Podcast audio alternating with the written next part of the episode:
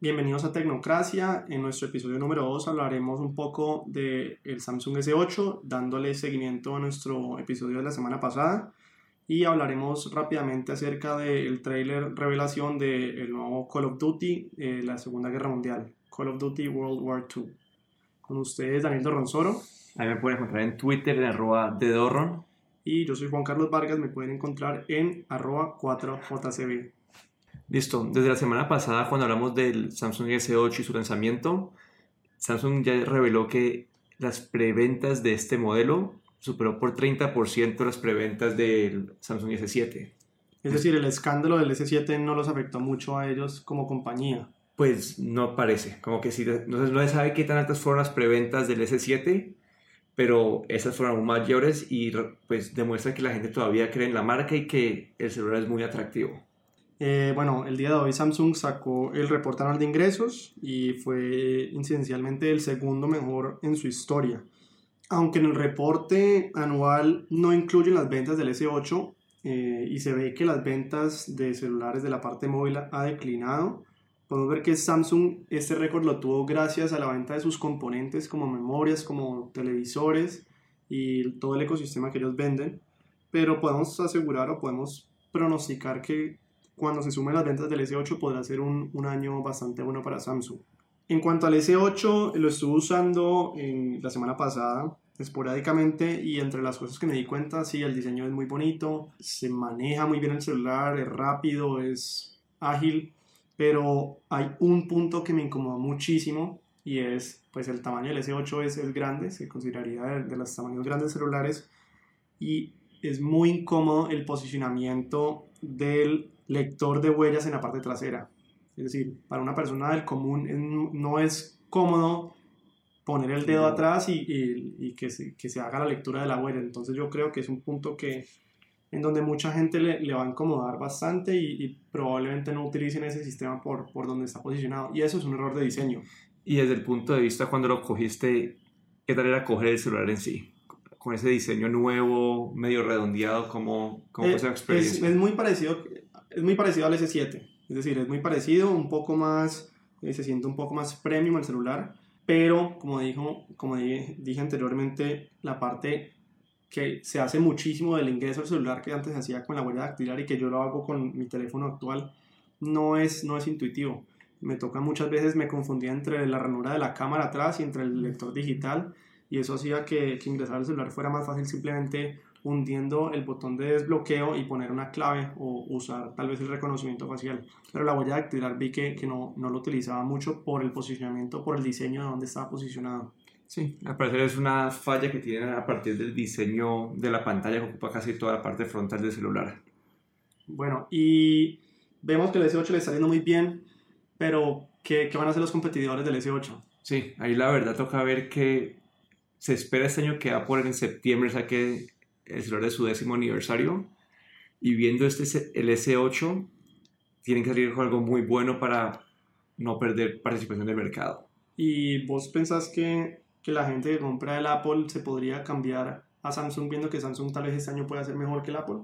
Ah, yo creo, yo creo que habría, una gente, habría gente que sí. Hay gente que son como los hinchas de Mac, que eso los veo muy difícil que se cambien de celular, pero hay gente que aprecia lo que es un iPhone y ya debido a que las diferencias son tan pocas entre un Android y un iPhone y los precios de estos dos serían, serían en un rango parecido, yo creería que Apple peligra partes de sus ventas al S8. Es decir, tienen que ser algo innovador para, para conservar un pedazo de sus, de sus usuarios. Yo creo que la gente que no es hincha peligra con celulares como el S8, con un celular muy atractivo. Ok.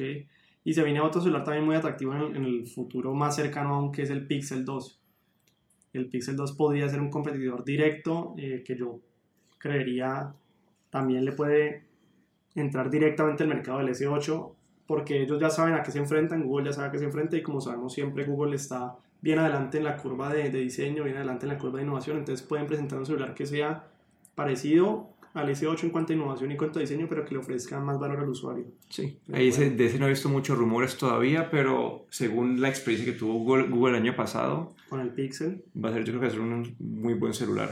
Bueno, nos tocará esperar entonces, eh, probablemente veremos el Pixel 2 alrededor de julio. Y en cuanto a Call of Duty, eh, se viene la nueva, la nueva saga de Call of Duty en la Segunda Guerra Mundial. Hacen un retroceso, eh, un poco copiando, se pensaría, a lo que es Battlefield con lo que hicieron ellos en la Primera Guerra Mundial. Eh, y bueno, ¿qué, ¿qué, opinas vos acerca del trailer? En mi, en mi parecer es interesante el trailer, las gráficas ven muy buenas, pero no sé qué, qué opinas de, de, Call of Duty. Bueno, para mí como que, bueno, a mí me parece que las gráficas están muy buenas y en teoría este, este trailer muestra como que gameplay de verdad, no es un video. No es pre-renderizado. Correcto, entonces ahí me, me atrae mucho. Y para mí, yo soy, yo soy un hincha de las primeras versiones de Call of Duty. Yo jugué el Call of Duty 1, el Call of Duty United Offensive, el Call of Duty 2.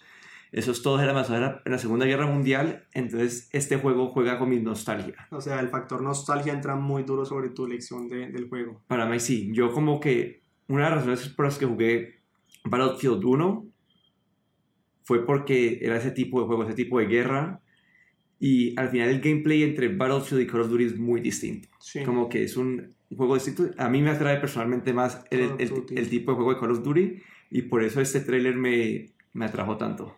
Pega duro en la nostalgia. Sí. Bastante, sí, la nostalgia sí, me atrajo creo que, bastante. Yo creo que el objetivo de ellos, para muchos de los, de los usuarios, es ese. Es básicamente también un poco de, de volver a la, guerra, a la Segunda Guerra Mundial. Es también como esa nostalgia de, de los juegos pasados que, que ellos recuerdan con, con buenas memorias. Eh, y hay un punto que me emociona muchísimo a mí, que es eh, los zombies.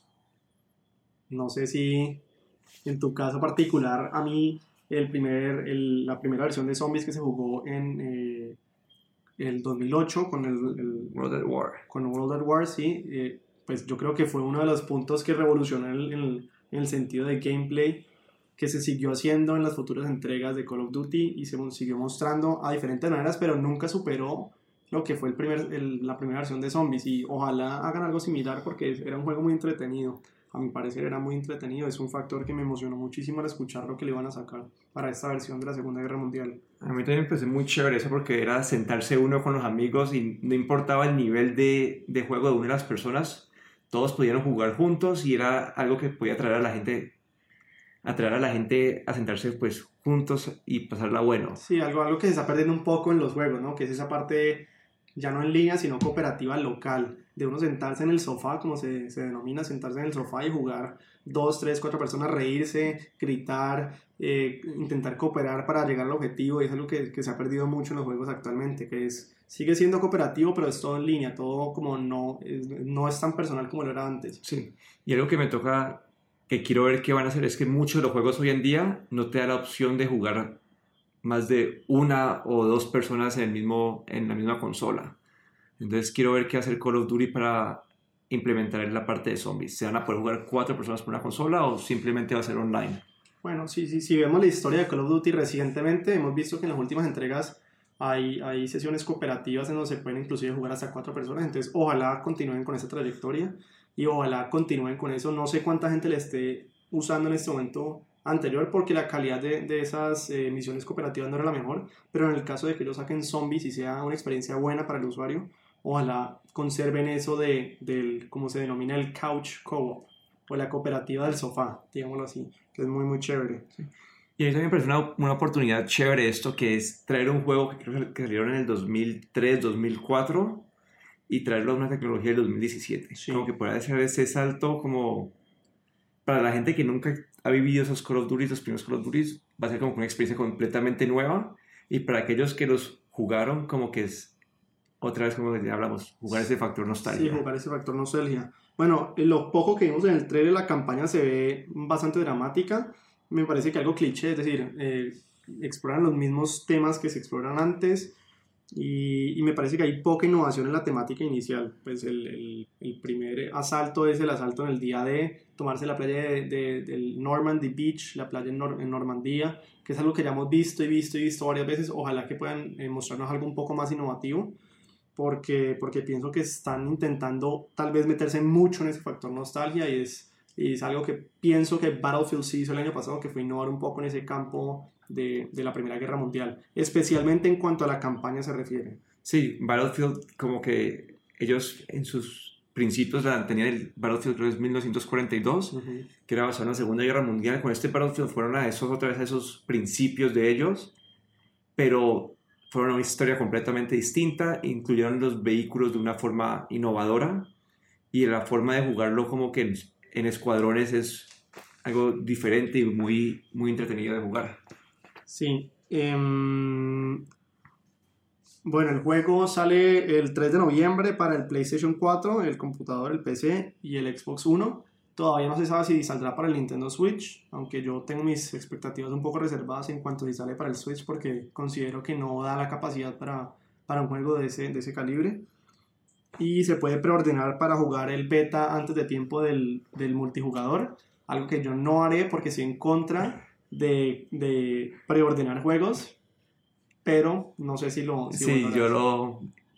Otra vez el factor nostalgia, yo ahí mismo puedo lo voy a preordenar para tener el chance de, de vivir el, el beta y, y ver si en verdad como que Vale la pena el juego. sí llena mis expectativas. Bueno, ojalá. No sé la fecha del beta, creo que no lo han anunciado. Todavía no.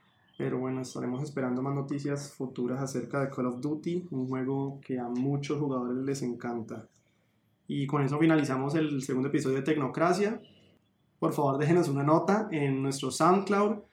Y a mí me pueden encontrar como Juan Carlos Vargas en Twitter, arroba 4JCB. Y me pueden encontrar en Twitter en arroba de Dorron. Muchas gracias a todos.